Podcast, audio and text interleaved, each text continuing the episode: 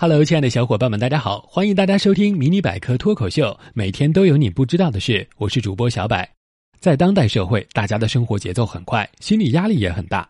很多精明的商家从中发现了商机，推出了各种减压产品，什么尖叫鸡啊、捏捏乐啊、指尖陀螺啊，都被赋予了疏解压力、放松心情的作用。而被吹嘘的最神奇的，莫过于曾经风靡一时的涂色书《秘密花园》了。《秘密花园》由英国插画家乔汉娜·贝斯福创作。是一本黑白画集，里面有各种可爱的动物和风景，读者可以任意挑选颜色为其涂色。就是这样一本成人版涂色书，一经问世就风靡了全世界。据说，在最为火爆的2015年，人可以分为两种：一种是正在涂秘密花园的人，另一种是在等秘密花园到货的人。这当然只是个笑话，但作为减压神器，很多人对秘密花园的神奇效果却深信不疑。在英国《卫报》官网上，有人称一位被诊断为患有癌症的女性，通过成人涂色书缓解了抑郁情绪，重新获得了健康。另一名网友也说，涂色像艺术疗法一样，帮助母亲走出了亲人亡故的悲伤情绪。国内诸多网友也纷纷表示，这种类似儿童读物的涂色书，让他们重新找到了心灵的平静。很多压力山大的都市白领，正是在这种宣传下，纷纷慕名购买，以期让这种艺术疗法调节自己的身心。那么，秘密花园真的是一种艺术治疗吗？首先，我们要了解什么是艺术治疗。广义的艺术治疗包括绘画治疗、音乐治疗、诗歌治疗、游戏治疗、园艺治疗、陶艺治疗、舞蹈治疗、演戏治疗等。但严格上来说，只有运用绘画、拼贴、雕塑等美术手法的，才叫艺术治疗。艺术治疗的起源可以追溯到史前人类的岩洞壁画。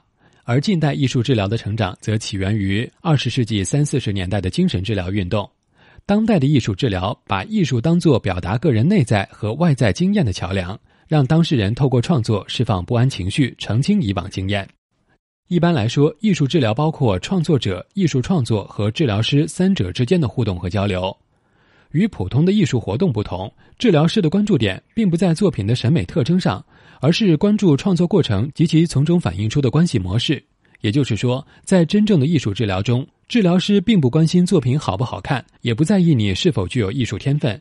他关注的是你在艺术创作活动中表现出的各种行为征兆，比如画画时有没有反复涂抹或者自言自语，画画的线条、颜色和画面布局有什么特点，画面中的人物关系如何，画中出现了哪些人物或者场景。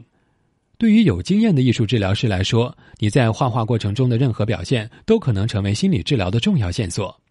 如果没有对来访者的创作过程进行细致观察，治疗师单凭一幅绘画作品是无法对创作者进行推测和诊断的，治疗就更谈不上了。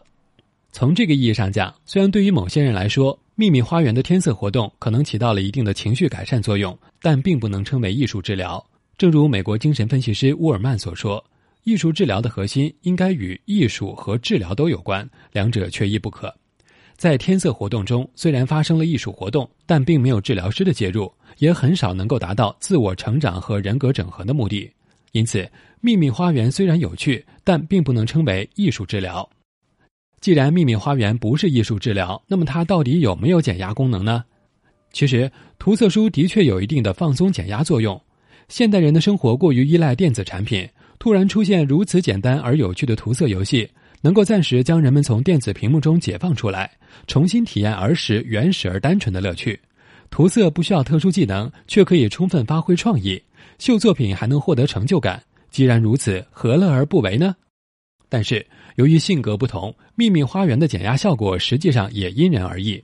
同样用彩色笔在秘密花园上涂涂画画，有的人会觉得身心愉悦，但也有人反而觉得更压抑了。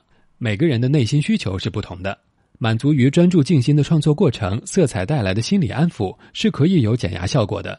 但如果太过于急切追求作品的成功，涂色后反而会感觉压力更大。不仅如此，太过繁重的涂色过程容易产生视觉疲劳，让人觉得很难受。所以在风靡一时后，许多人跟风买来的秘密花园就这么一片空白的被束之高阁了。大部分成年人，比如像小柏这样的，还是宁愿有空的时候多睡十分钟啊。